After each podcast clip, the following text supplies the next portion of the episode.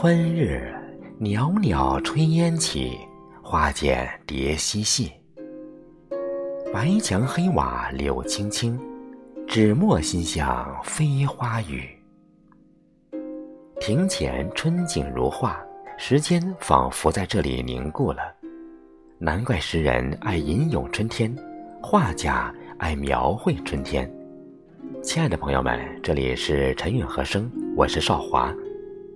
今天让我们在六首唐诗里感受春的美好。第一首《庭竹》，唐·刘禹锡。露笛千粉结，风摇青玉枝。依依似君子，无地不相宜。此诗句虽短，诗意甚高。诗面写竹，竹之直节挺立，有君子之风，千村万陌，无处不有。暗喻自己似和竹子一样的君子，无论到哪里都可以清高自立。第二首《天涯》，李商隐。春日在天涯，天涯日又斜。莺啼如有泪，未是最高花。此诗写作者沦落天涯，又指春残日暮，人有情而鸟无意，伤春伤时又自伤身世。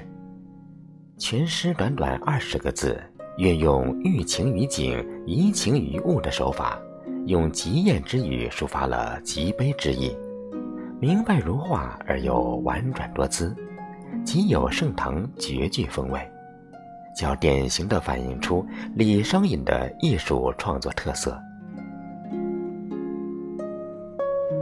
第三首《春夜》，虞世南。春院月徘徊，竹堂青叶开。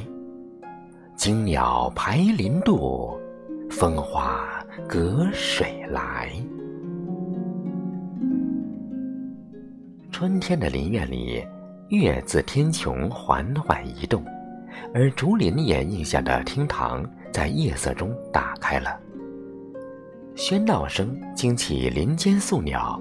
掠过林子穿飞而去，而花香则隔着春水远远地送将过来。春风送香来，多么自在而惬意。第四首《遗爱寺》，白居易。弄石临溪坐，寻花绕寺行。